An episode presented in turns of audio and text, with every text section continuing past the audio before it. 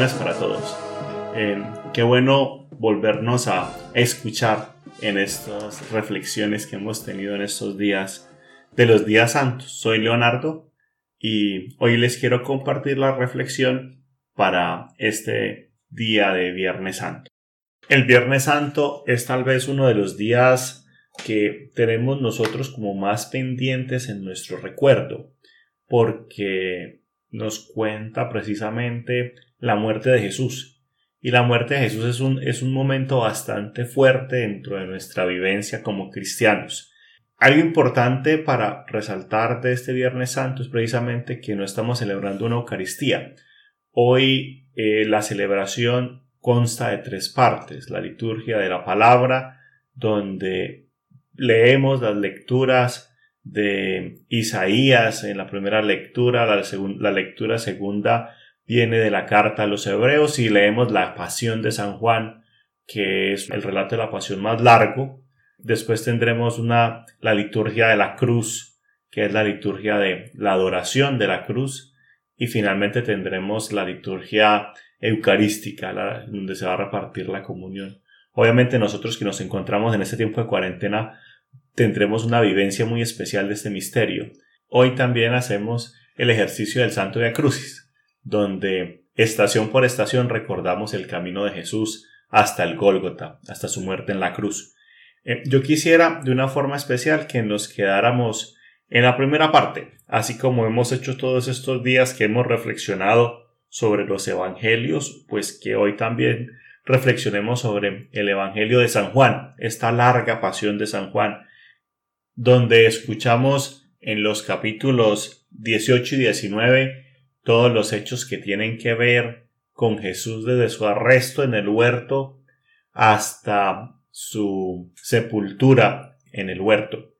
Yo quisiera que pensáramos en esta lectura y, que nos unamos de una forma especial a la intención del evangelista. Juan trata de escribir esta lectura teniendo en mente que Jesús es dueño de su vida, ¿cierto? Que Jesús eh, no está, a Jesús no le están arrebatando la vida. Eh, Jesús está entregando su vida libremente.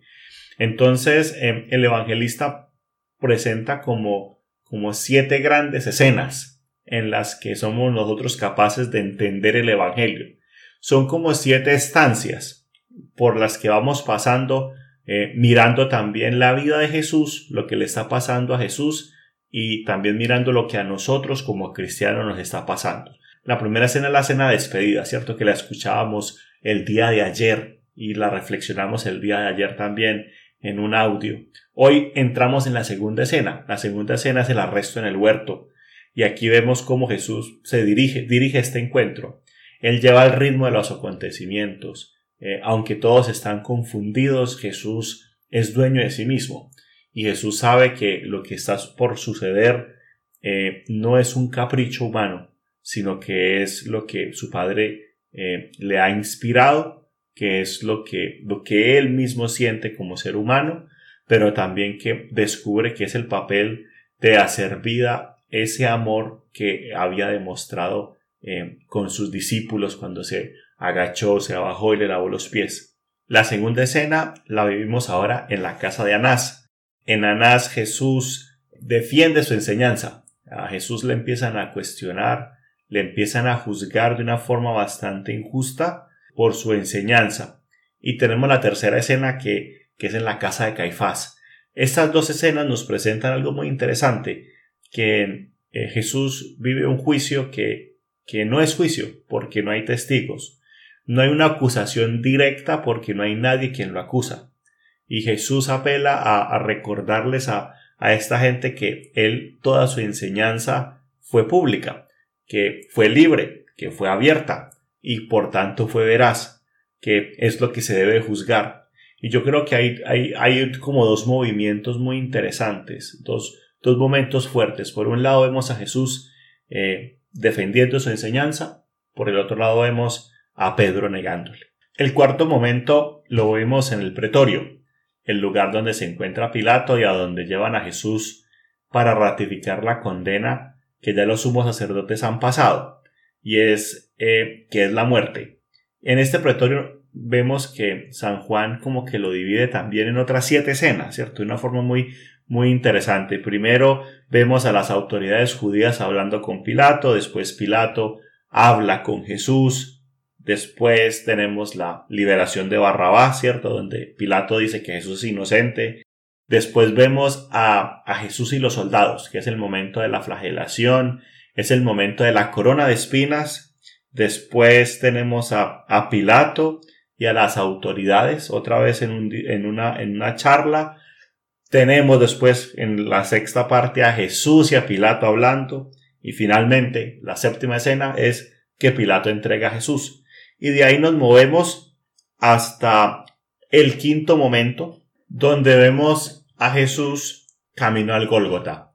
De notar en este, en este camino al Gólgota, tal vez lo más importante es ver cómo Jesús va con la cruz a cuestas, eh, se le pone un título de rey de los judíos, que es la sentencia que pone Poncio Pilato, eh, rifan sus vestidos, se encuentra con su madre María, con aquel discípulo a que él quiere mucho, las otras dos Marías y nos entrega a María como nuestra madre, y finalmente, y finalmente entrega su vida después de, de, de decir que tiene sed, eh, nos dice que ya todo está cumplido y entrega su espíritu.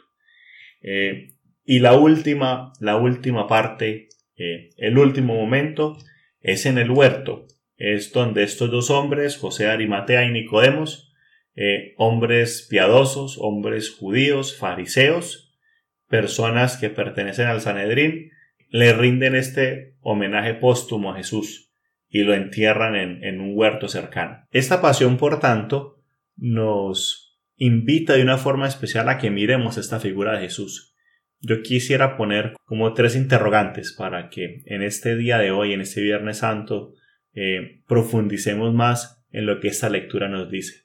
El primero que escuchamos nosotros es ver cómo Jesús eh, entrega su vida, Jesús se sacrifica. En este tiempo de coronavirus, en este tiempo de esta pandemia, hemos visto cómo muchas de nuestras personas, miembros de nuestra comunidad, han sacrificado su vida, han puesto su vida. Cuando hemos nosotros visto a las personas que mueren también sirviendo a otras desde la medicina, desde los campos sanitarios, vemos ahí el testimonio también de Jesús. Ahí en ellos y en todas estas personas que nos han dejado, todos nosotros hemos contemplado la muerte de Jesús y yo creo que es el testimonio de los que entregan su vida la que nos permiten que nosotros estemos aquí eh, y que sigamos aquí adelante, que estemos encerrados para cuidar de la vida de los demás, para que ese testimonio y esa entrega de estas personas eh, no sean en vano. Y Jesús nos demuestra que entregar la vida no lo es. Lo segundo es que Jesús confía. Jesús en toda la pasión, vemos que tiene una confianza absoluta en el Padre y nos invita a nosotros también a confiar, a saber que en las dificultades que nos encontramos es posible seguir adelante, que la muerte no va a vencer, que, que la vida por encima, está por encima de todo y que estamos invitados a hacer que la vida fluya y que la vida salga y que la vida venza. Y eso solamente ocurre cuando dejamos que la vida misma de Jesús nos interpele a cada uno de nosotros, nos anime y nos lleve a encontrarnos con el otro y con las demás personas que tanto necesitan de nuestro amor y dedicación. Y finalmente, eh, la muerte de Jesús libera, libera a los discípulos, libera a, a las personas que están a su alrededor, hace que aquellos que estaban ocultos como, como Nicodemos y como José Arimatea sean capaces de salir a la luz. Y, se nos invita a nosotros a que, a que seamos capaces de, de enfrentar eh, con libertad lo que el Señor nos ha dado, que seamos capaces de, de, de demostrar con nuestra vida y acciones que yo siento verdaderamente que Jesús está en mi corazón y que también seamos nosotros capaces de expresar nuestra libertad siendo capaces de expresar sin miedo el amor que sentimos por los otros que este Viernes Santo, que esta lectura de la Pasión de San Juan, nos lleven a encontrarnos cada vez más cerca de nuestra realidad humana, que siempre será donde la realidad divina se hace manifiesta. Que seamos capaces de dejar que Jesús nos ilumine y nos fortalezca en el día a día y que seamos también nosotros ejemplos vivos del amor de Dios que se sacrifica por nosotros, que confía en cada uno de nosotros y que nos libera para dar lo mejor de nosotros por los demás. Un muy feliz día para todos.